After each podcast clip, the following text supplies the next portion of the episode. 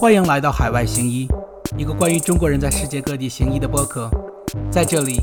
你将听到属于我们独特的经历和记忆，一起分享我们的喜悦和忧伤。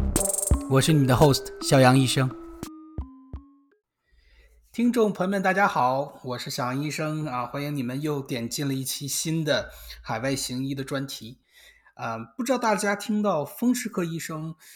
第一印象里脑子里都浮现出是个什么样的呃一个景象啊？我听到风湿科医生，我的这个第一感受就是神神叨叨的，然后就是非常的玄幻。然后呢，因为我做住院医的时候，那个风湿科医生都非常好，然后都是属于长得都差不多一个样，就是中年，然后留着长胡子，然后说话慢条斯理的，然后做事情都是有条不紊。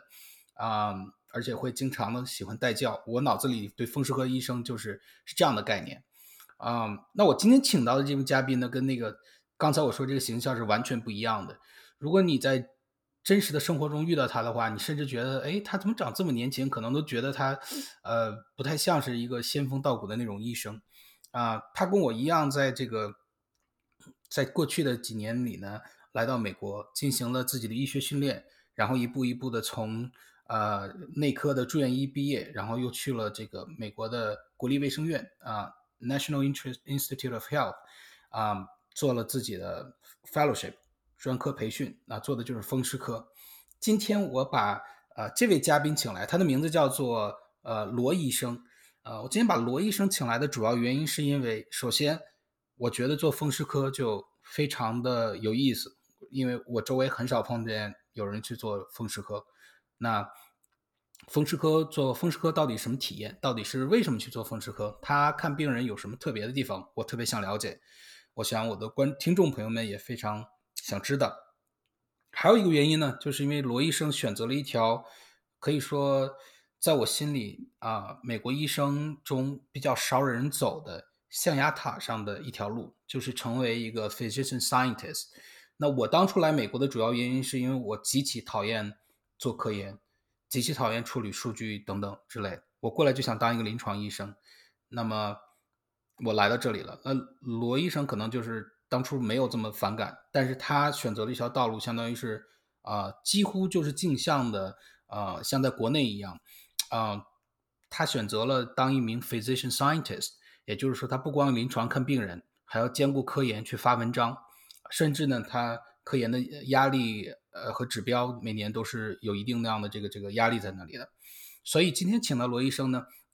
我想借着我跟他聊天的经历，跟大家分享一下，在美国这样一群人他是怎么样生活，他是怎么样一步一步的 advance 自己的 career 的，然后呢，他的生活质量以及他生活中碰到的这个好玩的事儿和烦恼又是怎么样的。那么首先我们有请罗医生给大家做一下自我介绍。呃，大家好。呃，我叫罗一鸣，然后我是在国内北京大学医学部读的医学院，然后本科毕业以后来的美国纽约做内科住院医，然后现在呢在 NIH 就是 National Institute of Health 做风湿科 Rheumatology 的 Fellowship。我我的项目是三年制的 Fellowship，我现在已经是最后一年，正在找工作。那么，呃，我比较幸运的呢，是申到了一个 foundational foundation grant，就是一个小的科研基金。那么，比较有可能能在呃找到一个比较大学医院一个比较偏科研的岗位。呃，那么，呃，对于我自己的职业而言呢，我觉得，呃，我一路走来，从可能对美国一无所知，到呃接触到了很多呃新鲜的事情。很多呃，就是跟以前想法不一样的事情，然后逐步的探索，逐步的发展，然后有了越来越多的想法，想和大家分享一下。那么另外呢，我自己到这一步，我感觉还依然也处在一个探索的阶段。我觉得呃，将来呃各种的呃。就是将来我我做的事情是否是我真正想做的？我是否会改变主意？我持一个开放的态度。那罗医生，你当初学医是你自己选择学医，是从小就想当一个医生，还是这个高考的时候临时这个家里面给你施加压力学医的呢？你是属于哪类人？嗨，咱高中的时候啥也啥也不懂嘛，然后呃呃就是就是就就相当于是学好数理化，然后那个家长嘛，我我我我我爸妈撺掇是想让我学金融，哎，这个这个这个好，跟钱打交道。然后我呢比较喜欢自然科学，然后我觉得那个我想我想学我想学生物，然后那个我爹娘说那个那你那个。你要真的想想学自然科学，你就你就学医吧。然后那个当医生，你想跟生跟生物学的还还有点差不多的地方。然后呃，然后我就就就就就被忽悠就学医了。但是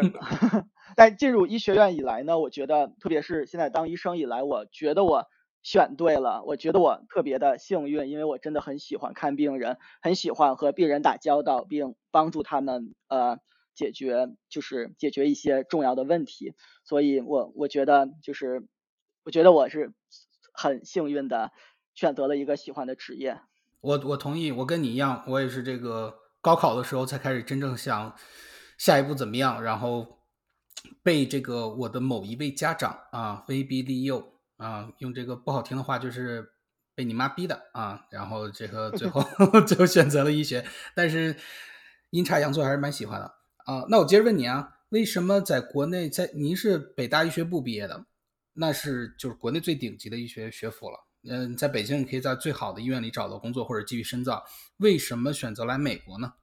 啊，我觉得这个就是一个呃性性格的问题，因为呃我家里呃也是做医生的，然后我觉得就是就是我我爸妈就是不是我爸妈，我妈她怎么一路怎么过来的，可能我都看在眼里，然后我觉得在。美国内可能待在一家医院，可能四十年来就熬熬年资就这样了，有点就是无聊。然后我想呢，就是出去走一走，看一看不同的世界，然后有一种可能走自己的路，发展自己的职业，然后这种这样一种类似于有点浪漫主义情节的这样一种这样一种探索的这种这种感觉。然后我就想就是想出来看看。当初有考虑过其他国家吗？德国呀、欧洲啊之类的？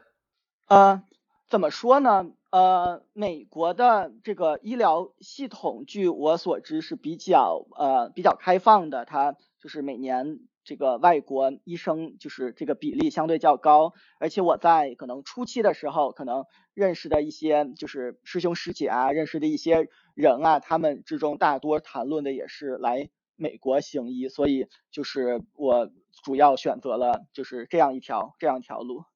嗯，来美国之后，你跟我一样都是啊去了内科的 residency，就是规培。呃，之后呢，你因为像我一样，你可以毕业之后直接工作，然后你选择继续深造。你当时什么考虑？为什么选择继续深造，成为风湿科医生呢？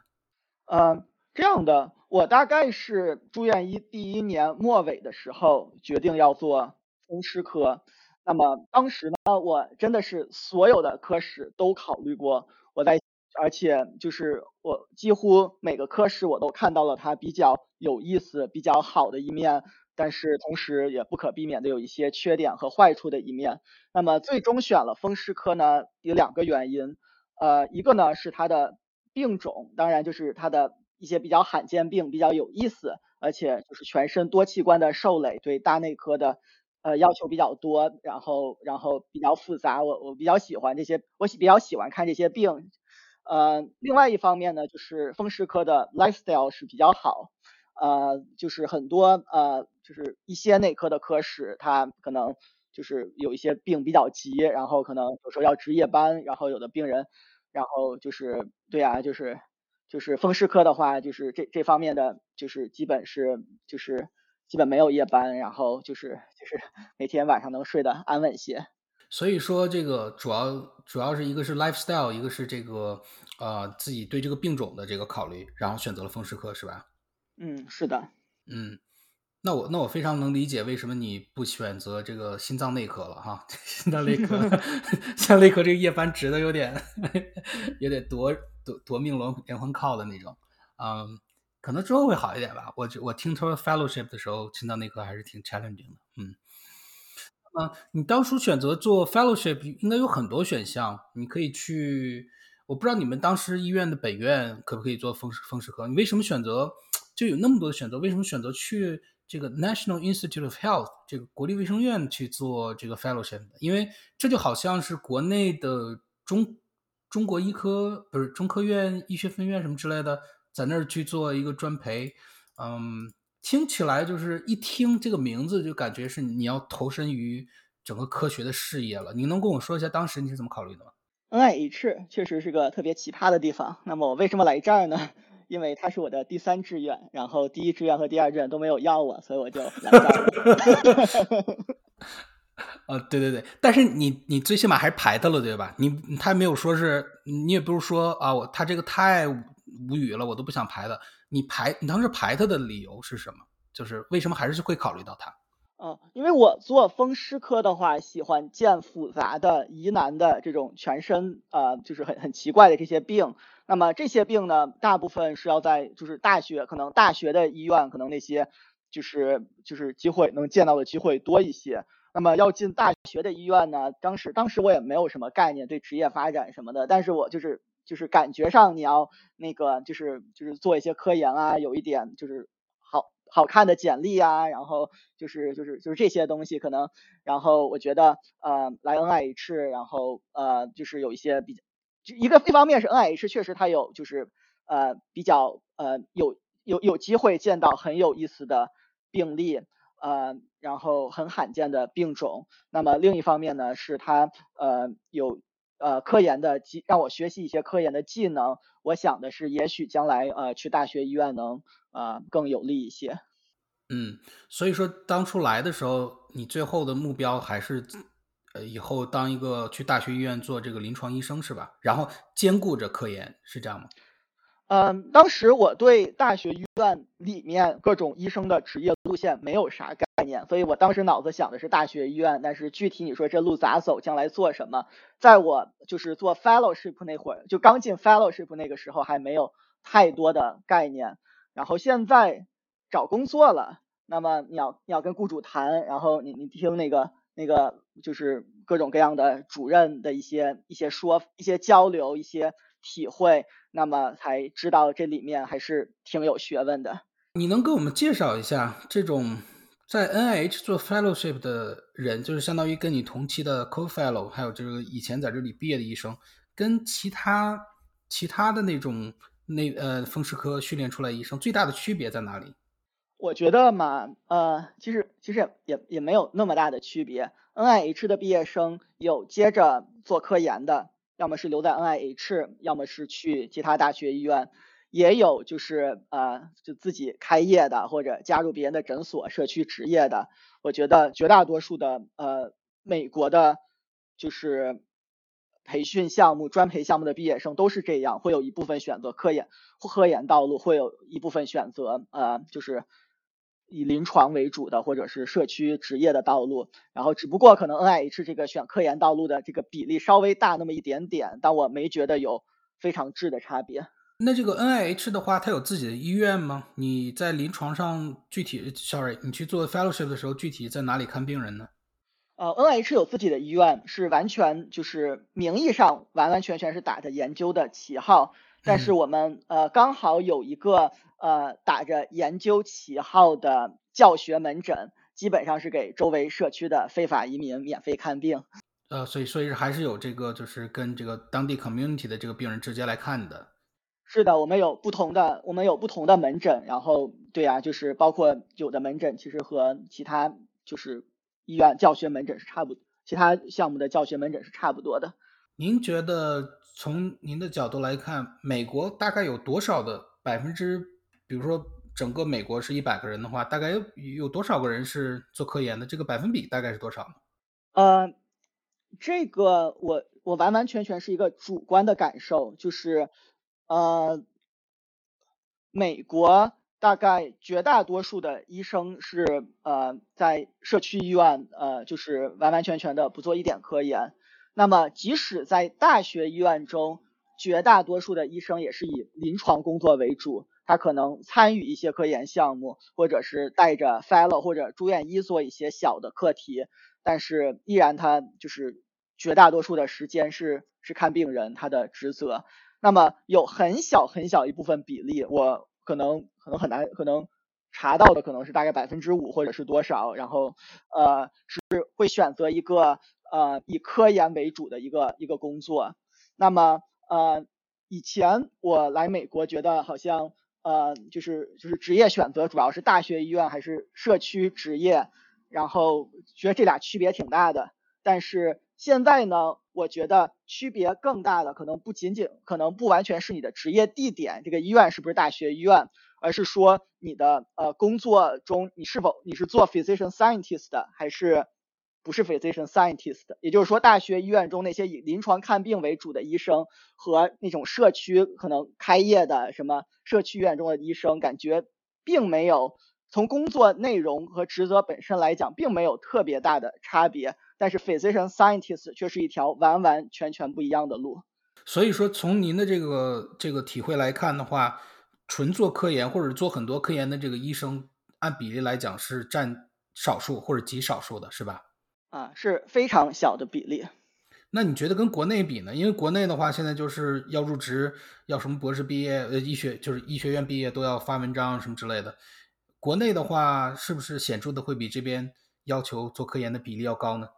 呃，是这样的，就是我我一开始觉得好像呃美国大学医院可能跟国内的大学医院挺像的啊，大家都都做科研，都非常卷，对吧？然后但是仔细了解一下，发现这个系统非常的不一样。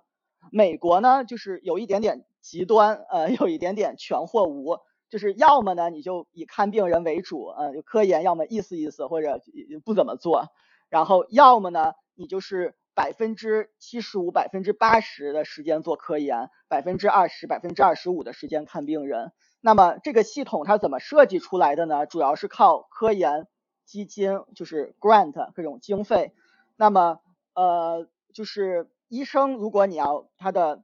呃。看病人是可以产生呃 salary 产生收入，那么如果你不看病人，比如说你百分之二十时间做科研，那么你给医院产生的是非常非常小的一点收入，是完完全全不足以 cover 自己的 salary 的。那么科研，那么剩下的百分之八十的这个时间就是由科研经费去 s 去 cover，也就是说他需要去不断的申请科研经费来呃 cover 自己的这这部分工资。那么另一方面呢，就是。绝很很就是很遗憾的一件，我觉得很遗憾的一件事情，就是绝大多数的呃科研经费，包括比较重要的一些 NIH 的这些 funding 条款里要求的是至少百分之七十五的时间做科研，也就是说这个系统设计的就是说小而精的一个培养，就是说把这一部分人培养成一个。就是就是不像中国什么大锅饭似的，可能就是大炼钢铁，每个人都做点。就这边这边是对啊，这边就是要么你就不怎么做，你要做的话，也就是小而精的，拿非常非常多的时间就去做这个科研，非常非常少的时间看病人，就全身心的投入到这个工作中。那么大概是这样一个很不一样的系统。您觉得这样系统这个优势和劣势在在哪里呢？嗨，我觉得呃怎么说呢？因为国内我也。待的时间就是也没有特很多东西都是都是听别人说，我也没有特别的亲身去体会，所以我我很难去比较。我觉得美国呃这么做有道理，然后但是呃从从个人的角度来讲的话呢，那肯定就是肯定适合一些人呗，肯定一些人很很喜欢很享受这个这个科学研究的过程，很想将来呃成为一个呃这个这个领域的一个就是。领军人物或者一个佼佼者，我觉得，我觉得就是就是是挺好的，呃，但是从我个人来讲的话呢，就是我是很喜欢看病人的，所以说我就很不确定，我真的想这样做，还是说将来就将来就会啊，将来会会改变主意。我我在这里跟大家确认一下啊，就是为大家确认一下，您说的那个申请的那个 grant 什么，其实就是国内的申请那什么国自然资金的，相当于就是类似的那种，是吧？是的，我觉得 NIH 的 grant 跟中国的国自然基金基本上是一回事儿。嗯，那它会涉及到那种呃论资排辈，或者是看你出身门第，或者是看哪个大佬站台之类的这种这种比较软的这种东西吗？嗯。啊，是这样的，呃，它的 grant 每个阶段有专门的 grant，比如说你新毕业生，它有专门针对新毕业生设计的 grant，它有就是可能 early career investigator mid career investigator 和最后的大佬，每个阶段都有每个阶段的 grant，这样就不至于说，比如说我我刚毕业，你要想申一个 grant，然后那边一个一个大佬要申这个 grant，那你那个毕业生那肯定就是连汤都喝不着，对吧？所以他有专门对各个职业阶段设计了不同的 grant 来保证这样一个低年资医生的低年资科研医生的一个成长。那么这个 grant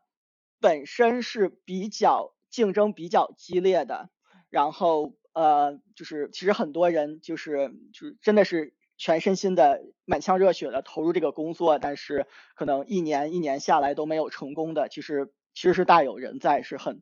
是是挺高危的一个，挺就是就是成功率是个挺低的一个事情。那么我个人对医学研究的一些体会呢，是觉得呃，医学研究对资源的要求很高，就是就是它不像可能可能研究数学，可能你有有台电脑就就能就能就能研究。然后我也我也以前没有电脑的时候也也能研究，以前没有电脑的时候。然后但是医学的话，它需要可能病例资源啊，或者你要做实验需要实验室啊，需要测个什么东西啊，或者是就是数据啊什么，就是所以说就是比较重要的是你有一个能量比较大的大佬，然后。你的你的导师那个能量比较大，然后你的老师想帮你，想帮帮你个帮你那个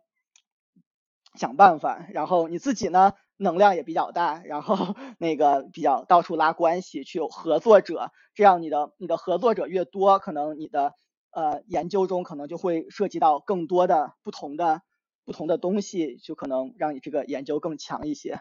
嗯，就是说还是有这个人的这个因素在里面，就是还是要 social 啊，或者是把大佬拉进来什么之类的。就这方面看来是我们人类的这个共性哈，就是没法避免是这样的。啊，是的，而且就是而且我想说的是，我这个就是 career development grant，它那个就是它那个评分标准中就看了，觉得你的 training institution、你的 training environment、你的 mentor。你的 support，然后其实我能拿到这个 grant，我觉得真的是很很大一部分原因是因为我在 NIH，然后我的老板帮我就是帮了我很多，我觉得这方面对我来讲是比较比较幸运的。我觉得我要对呀，我觉得如果是在就是不一样的地方，可能就会有不一样的结果。那比如说，如果我跟你同期申请一个 grant 的话，我应该就是呃没有悬念的就落选了。那如果假设啊，假设我跟你申请了一个 grant，你申请到了，我没有申请到，那失败的这个人他接下来出路怎么样呢？因为他没有 grant 了，他做不了 physician scientist 了，对吧？嗯，这个出路很就是是是这样子的，呃，physician scientist 的呃，他是一个呃很少数人的选择，然后其实有。有两种人，呃，一种呢就是我我干着干着我不想干了，我不想百分之七十五时间做科研，我觉得没就是我不是我我我想要的生活，不是我我想，而且压力很大，可能科研很累很辛苦，我我就辞职走人不干了。那么这是这这是这样的人是有的。那么另外呢，就是说我我非常想做这个东西，但是我这个申 grant 一年两年，可能你一年没申下来，可能主任跟你关系挺好的，说给你点支持，然后那个那个你你明年再申再试一试什么的。但是很多人可能一年两年三年很多年都没有收获，这这也是很很常见的事情。那么你就转成临床型的医生呗，你就可能大部分我。我虽然没有亲身这样的经历，但是我觉得会有很多医生就转为，要么是转为一个以临床为主的职位，要么呢你是就是去去去外面就是找其他的以临床为主的工作，大概是这样子。而且这就是说这条路是随时可以下车，随时随地可以下车，这是一个对啊，这是一个它 flexibility 的一个地方。嗯，就是说不会赶尽杀绝，不会说这个人就没饭吃了，你永远都有退路，永远都可以。回到临床去当一个纯临床的医生是吧？是的，毕竟你有这个行医执照。呃，美国的这个医生的招 market 其实还还大部分科室还挺不错的。风湿科的怎么样？呃，风湿科是这样的，因为我家人的缘故，我只找了纽约市，所以说我个人的经历。可能代表不了，可能代表不了全国的情况。然后另外呢，是我有 H1B 签证。那么风湿科它主要以以门诊为主，所以很多很多私人诊所的工作它就支持不了 H1B，所以就可能不同科时间可能没有什么代表性。但即使如此的话，我觉得风湿科的市场还不错，而且我也拿到了就是 community prac 一个 community practice 的 offer，然后呃，然后呃。但是我觉得，就是现在市场不错，有有一部分原因可能跟跟 pandemic 有关，就是说好像听说刚 pandemic 的时候，好多岁数大的医生退休了，然后而且那会儿，对呀对呀，然后那会儿可能也也没什么需求，病人也不敢去看病，然后现在呢，可能有疫苗了，可能就是这个医疗的需求又起来了，但是呃，因为之前一波老大夫退休了，所以比较需要新人，所以我觉得这个市场情况和它这个时期也比较有关系。Job market 就是相当于就业市场，其实是每年都有很多因素影响着它的。但是呢，我们还要知道，这个长期来看是利好于我们 IMG，或者利好于任何在美国想当医生的人的。因为美国在上世纪八九十年代进入医学院，然后这 sorry 出生，然后现在开始中流砥柱的这帮人，马上就会迎来，再过几年就迎来他们的退休潮了，就是 Baby Boomer，他们本身就是。医生，然后他们退休了之后也会成为患者，相当于就是，相当于你的患者 base 就扩大两倍，然后医生又又又缩小了很多，嗯，所以总的来看的话，我觉得当医生还是还是，虽然说每年都有说这个来美国的门关上了什么的，其实每年都能看到很多小伙伴继续过来，完全不用因为这个啊说什么工作难找啊这种，可能某一个地方某一个时间段特别 specific 的一个。Contain 住了，就就就你要如果跳出来看的话，整个美国是非常的缺医生的，这点罗医生说的特别好。嗯，那我我这期还是想 focus on 这个 physician scientist 啊，就医学呃就是医生科学家，医学科学家跟科学家之间对比的话，有什么特别的优势和劣势呢？比如说你你不是说你当初想学生物吗？比如说在一个平行宇宙里面，对吧？那个你妈就没有。推你去学医学，可能你就去北大生物系了，然后说不定你最后还是 来到美国，呃，去读生物的博士啊、博士后什么之类的。然后这个时候，你即使是跟这个平行宇宙的罗大夫一样，都是做这个风湿科相关的科研的话，你你们俩之间这个相比较而言，优势和劣势都是什么呢？总体而言，呃，我觉得就是其他专业的，呃，可能做科研将来评教授和你 physician scientist，你一。科研型的医生，呃，走这个评教授走这条路，总体而言，我觉得有非常非常大的相似处，或者说基本上是是一回事儿，就是专业名字不一样。呃，因为呃，就是你去就是这种 physician scientist 一般在大学里属于 tenure track，然后它的有非常非常类似的一个晋升。跟其他专业有非常非常类似的一个晋升和评定的标准，而且都是非常的需要，就是科研基金，然后将来就是早期的话会非常需要科研基金支付你的工资，那么后期的话你有很多很多钱了，你会雇上呃一大帮人，然后博士后啊，博士就是什么学生啊什么的辅助人员啊，然后带领一个团队去做科研攻关，那么我觉得这两个路是很相似的。那么不一样的地方呢？呃，一方面呢，就是当然研究内容不一样。你 physician 研究的很多是那个病，很多临要解决临床解决临床的问题。那么呃，就是就是一个是科研的内容可以不一样。呃，另一方面呢，就是研我个人感觉，当然不同专业肯定不一样。就是美国生物这个这个这个好像。比较就是教职是比教职和那个就是申请教职啊，然后呃就是就是申基金啊，好像是更卷一些，难度更大一些。然后这个可能这个这个是市场可能跟市场有关，就真的是这样子的。但是美国的医生的话，因为医生中只有很少数选择做 physician scientist，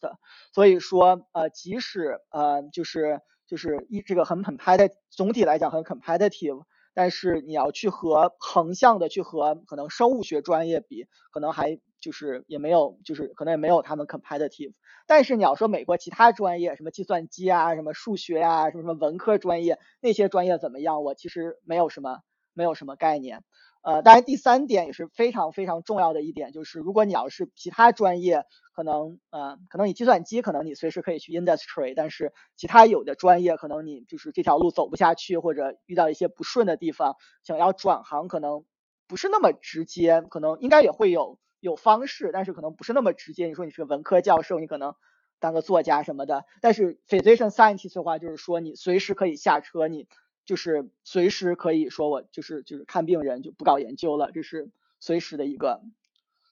走人的一个选择。请问你本科毕业几年了？啊，我是一五年本科毕业。Sorry，六年。那就是说六年，比如说我找一个同样一个北大生物的，也本科六年，也一直在美国摸爬摸爬滚打的话，你做实验现在做的有他好吗？如果你们俩比的话，嗯，没有他好呀。你设计实验会比他好吗？哦，就就是你要设计生物学实验，当然没有他好了。但是我可以设计，对啊，临床实验嘛，是这样子的，是这样子的。呃，美国的 physician scientist 的科研内容，那么它是有不一样的。那么有一部分的医生做实验室科研，那么有一部分医生啊做临床科研，当然也有一部分可能就是。可能做一些可能什么比较偏流行病学的、偏工位的，或者也有一部分人做比较交叉的，比如说以临床为主，但是可能测一些什么测一些什么实验室的一些什么什么东西，或者就是就是带一些 transition，带一点点可能 transition 性质的。那么呃，如果说要做实验室科研的话，那么确实对技能的要求很高。那么比如说呃三年的 residency，你基本上都在。都在学习怎样看病人，三年的 fellowship，你可能大概有一年半的时间，或者最多最就是大概可能有一年或一年半的时间在学习怎么看病人，你最多最多只有一到两一到一一到两年的。这个实验室的科研训练，我个人觉得是远远不足的，或者说你就是你成为一个独立的，就是你你这个这个将来就是成成为一个独立的一个就是实验室方面的一个科研型的人才，你是远远不足的。那么呃，这个很多就是有很有很就是比如说很多美国人做这条路的很多是 M D P H D，就是他。在呃，就是美国医学院这个阶段，又有三四年的额外的实验室的训练，那么就是很多这样的人最后去选去选择这样的路，或者很多老 CMG 或者也不能叫老 CMG，这样不太好，或者很多 CMG 他 不好意思，没事，你继续说，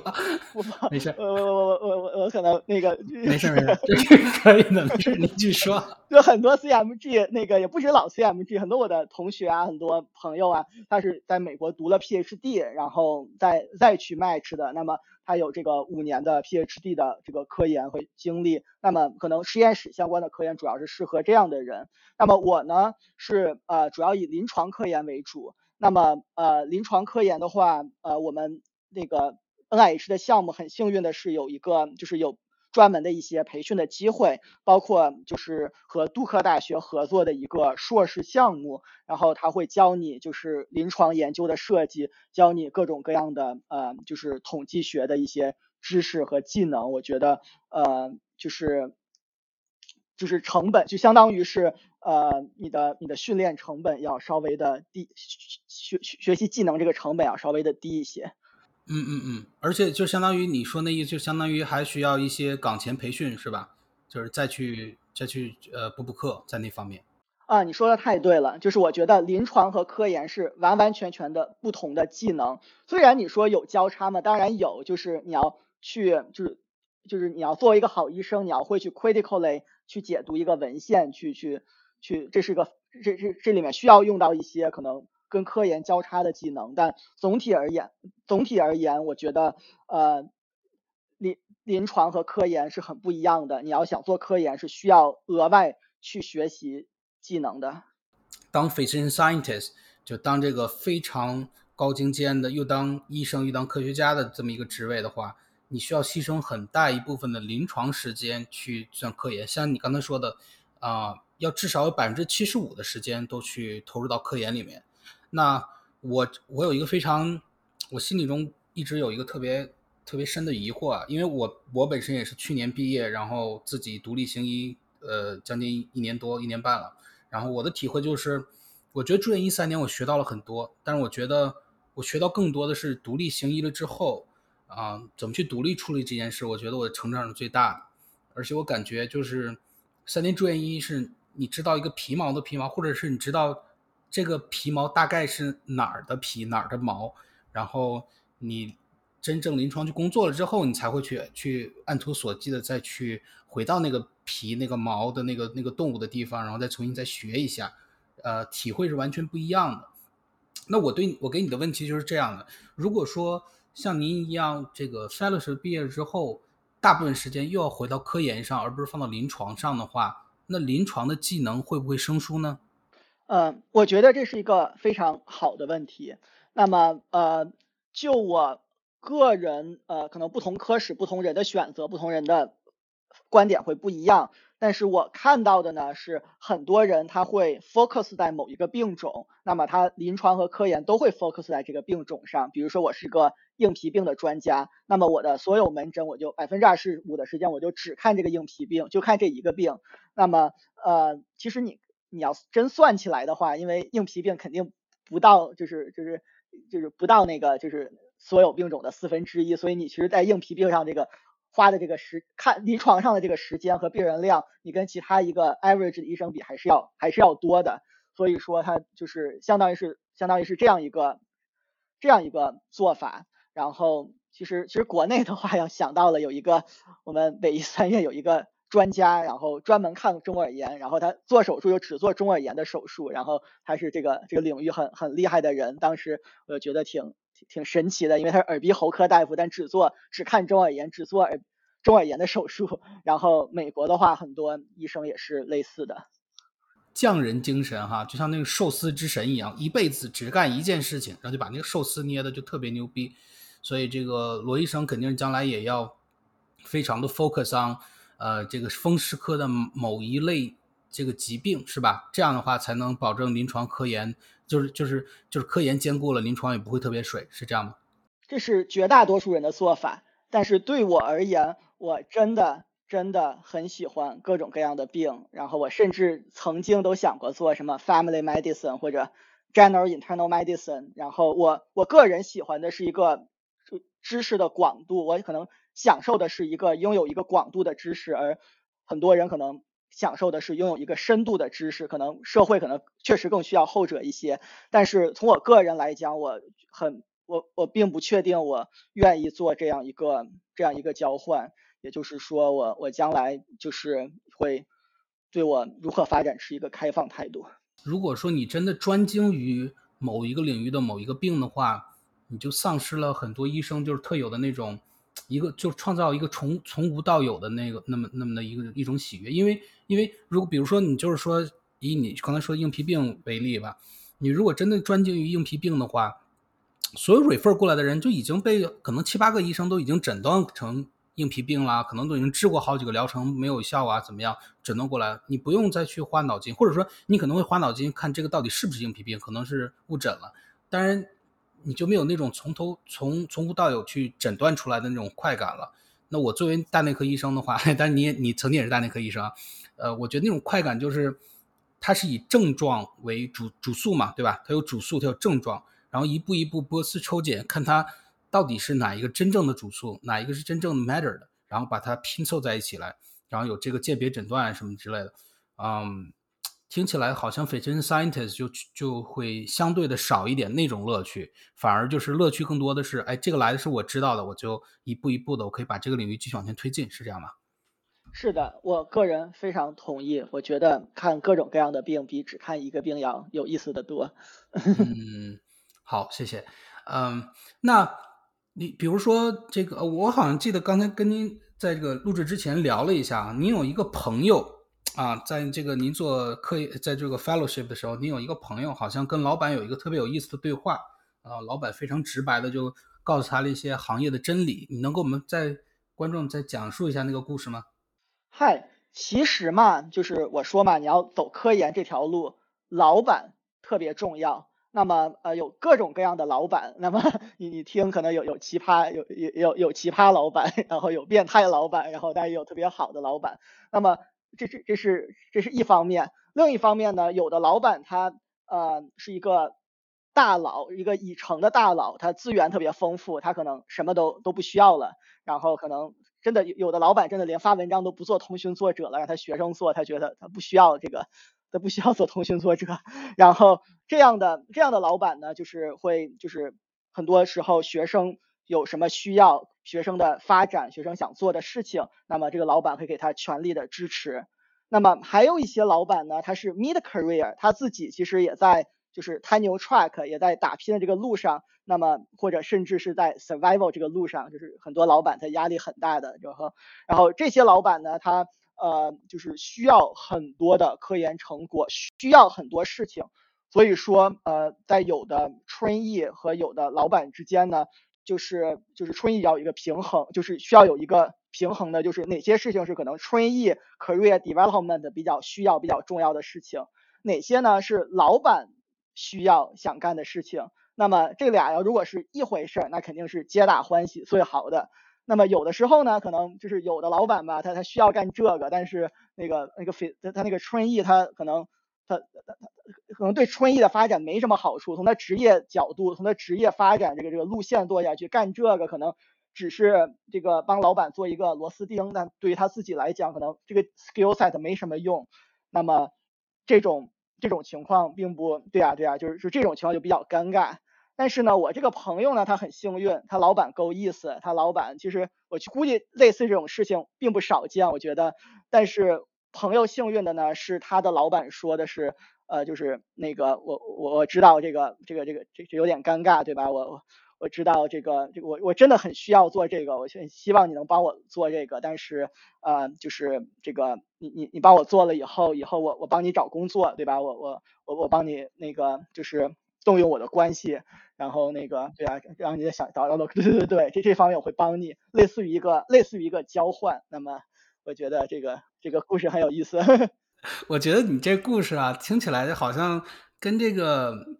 演艺界那种潜规则也也挺差不多的哈。演艺界潜规则不就导演说你晚上来来我房里给你讲讲戏，这个这个这个角色就给你了。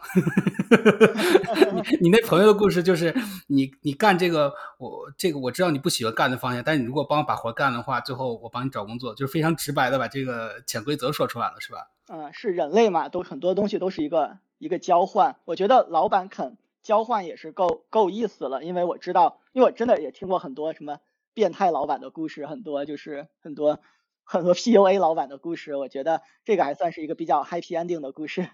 那您觉得什么样的人啊适合成为 physician scientist？比如说我现在就一堆小伙伴，有的人就是觉得这个也挺好，有的人也觉得这个很有吸引力，有的人可能就像国内那套思维一样，过来以后觉得就医生就应该发文章啊，就应该成为这个领域的权威啊什么之类的。您觉得，即使有这么一堆小伙伴，您觉得有有什么样的个人特质的人？适合成为这个 physician scientist 呢？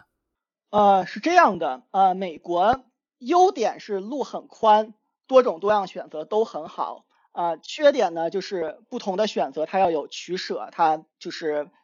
就是这条选择有它的优点，但也有它的缺点，很难找到十全十美。那么美国的 physician scientist 很遗憾，他的工资是要低一些的。然后那个，你介意我我多说一些吗？说说说，请请直说。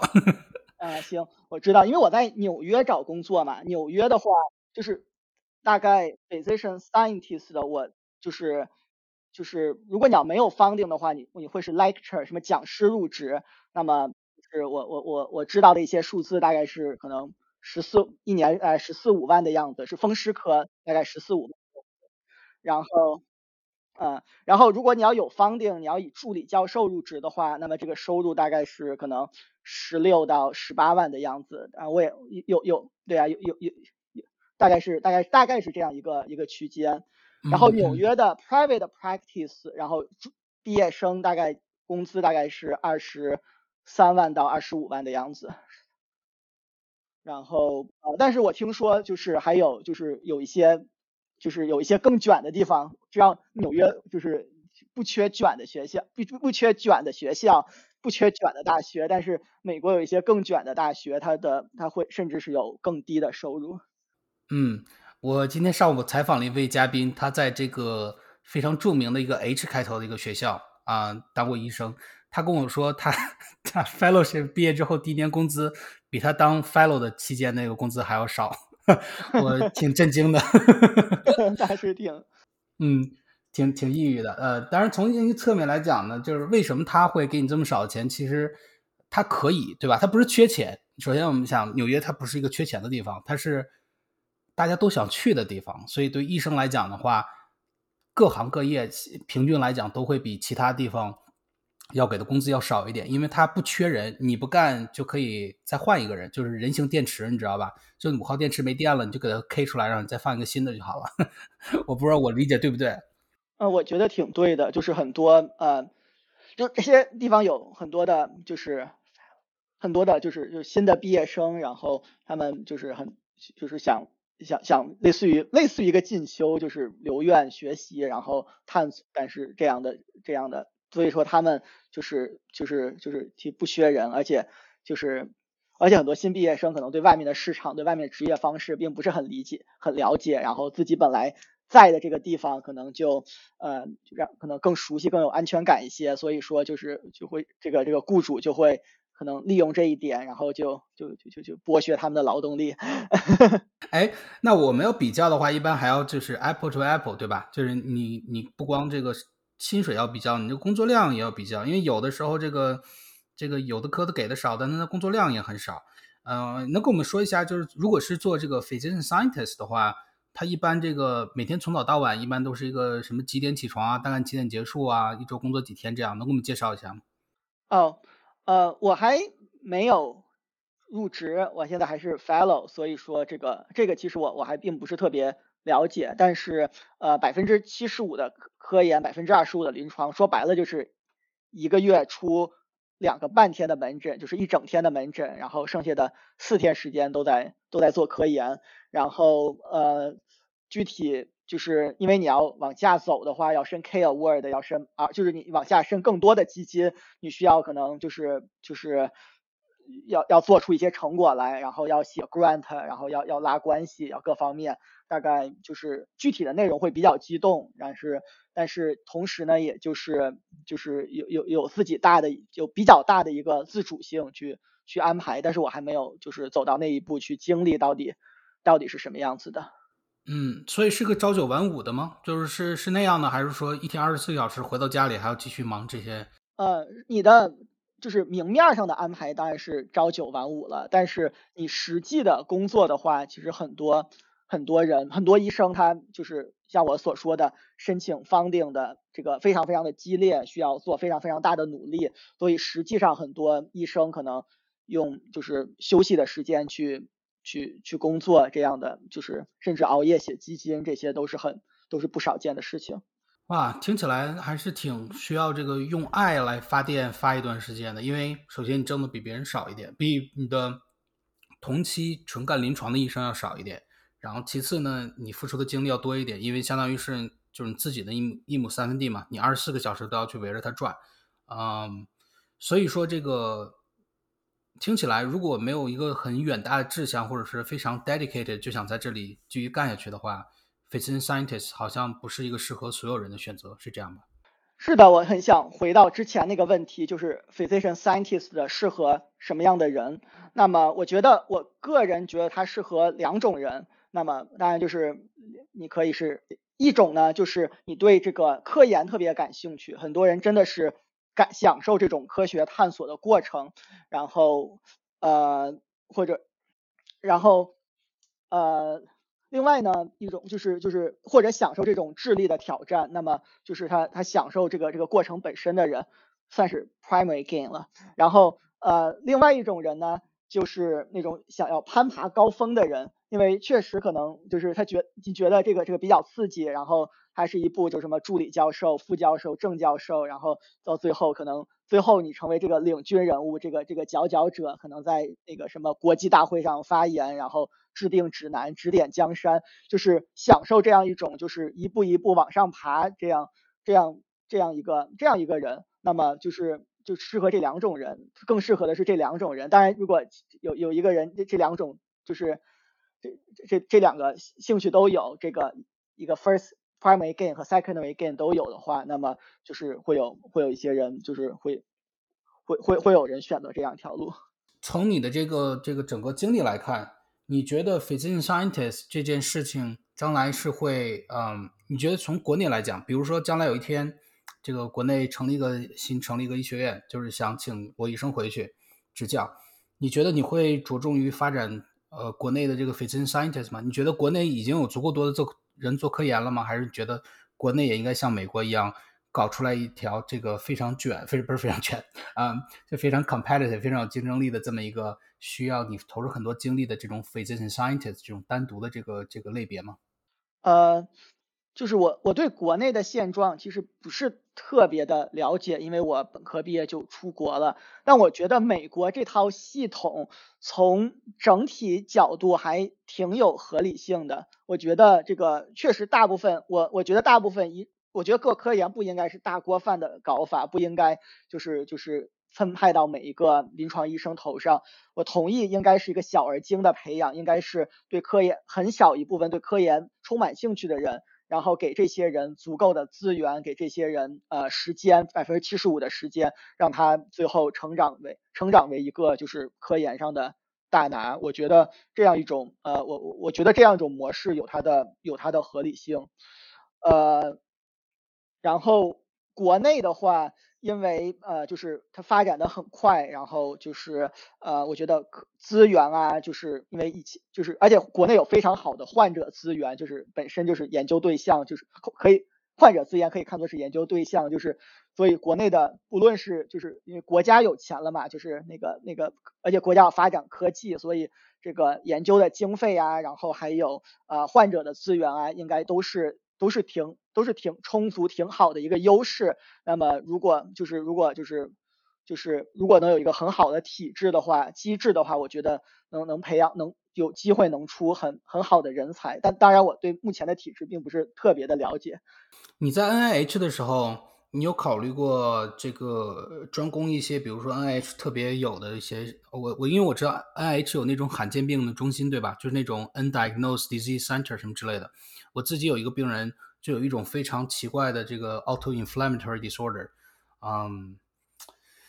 那个我我们医院没有风湿科大夫，所以我每次都得跟那个当趟的那个风湿科大夫去打电话，去问问他怎么想的。他就让我写一个那个 cover letter 给那个病人介绍转诊到那个就马里兰那个 NIH 去去这个这个罕见病中心。你觉得那个罕见病中心这个是是个怎么样的？在那里工作的大部分是临床医生呢，还是像你一样的这种 physician scientist？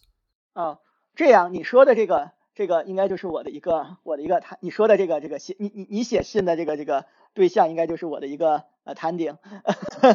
啊啊，然后我就那个是这样的，呃，NIH 它有很多大佬嘛，大佬会有 NIH 比较适合研究罕见病，它的呃因为。就是他会给这些大佬们很多的资源，然后全美国的病患都会来来这儿，就是都都都会跑这儿来，然后呃，所以那个这个这个这个组的大佬一定一定是一个就是 physician scientist 的，这叫就是就是就是就是外面叫 physician scientist，在 NIH 叫 PI，叫 principal investigator，这个这两个是等价的，PI 和 physician scientist 的，就是就是这么叫的，然后就像什么梅奥好像都叫。Consultant 外面都叫 attending，然后呃，然后那个那个那个嗯，别的地方都叫 physician scientist，NIH 叫 PI，然后 PI 是个大佬，他会带一个很大的组，那么这个组里呢，就是有什么 postdoc，有什么 scientist 的，有各种各样的各种各样的科研人才，那么也有一小部分的这个这个 doctor，就是以以临床为主的这个 clinician，然后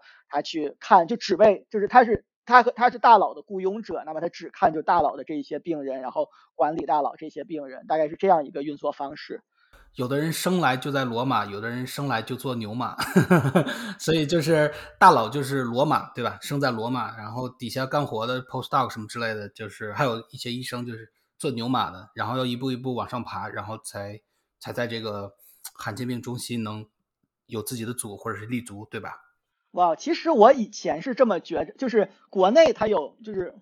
是谁说来着？国内一个非常厉害的一个科研的一个就是佼佼者，觉得好像就是不做 PI 的科学家不是好科学家，然后那个那个就是你不就是就是不想当教授的，可能一个研究者不是好好研究者，大概是就是，而且国内的就是就是当时的我我小时候也一直这样的教育，就是你要做到最好，要去做 leader，可能美国也是这样的。但是我来了美国呢，我反而觉得你一定要做 leader 吗？你做 leader 可能外表光鲜，但是你背后的压力特别大，你要就是。你要就是有有经费，你要拉到经费，拉到方定养你下面的人，要不然这个组就要解散。然后你特别辛苦，特别忙碌。但是你下面很多职位，比如说 staff clinician、staff scientist，就是有很多很多的科研人员、临床人员，特别是特别是科研人员，他一辈子就是这样一个叫 staff scientist，一辈子就是类似于类似于美国医疗中的 mid level，就类似于什么。NP 和 PA，他在科研里有类似的这种叫 staff scientist 的，他其实我觉得这些人很可很享很很享受自己，很可能是完全是一种就是最享受这个这个这个科学研究乐趣的人，或者他有没有任何压力，就是大佬给他付工资，你给他干活，然后可能你确实失去了一定的独立性，你可能就是很难去独立设计一些，独立去去去提出和设计一些东西来，但是你却就是。一方面能享受了这个科研的过程，一方面又有一个保护伞，又没有这个申请经费要养人养自己的压力。我觉得就是，我觉得并不一定，我觉得这也是一种很好的一个工作，很好的一个职位。我并不同意说好像你要做科研就一定要做 PI。我我现在反而觉得那种就是不做 PI 也可以，这些科学家也是很就是也可以过的，也是很好的一个选择。嗯嗯嗯嗯，因为因为最最起码还是做自己喜欢做的事情，是吧？就是 primary gain 还是在有的。是的，是的，你享受自己的 primary gain。嗯，那我跟你聊了这么久啊，嗯，我我我听听你的这个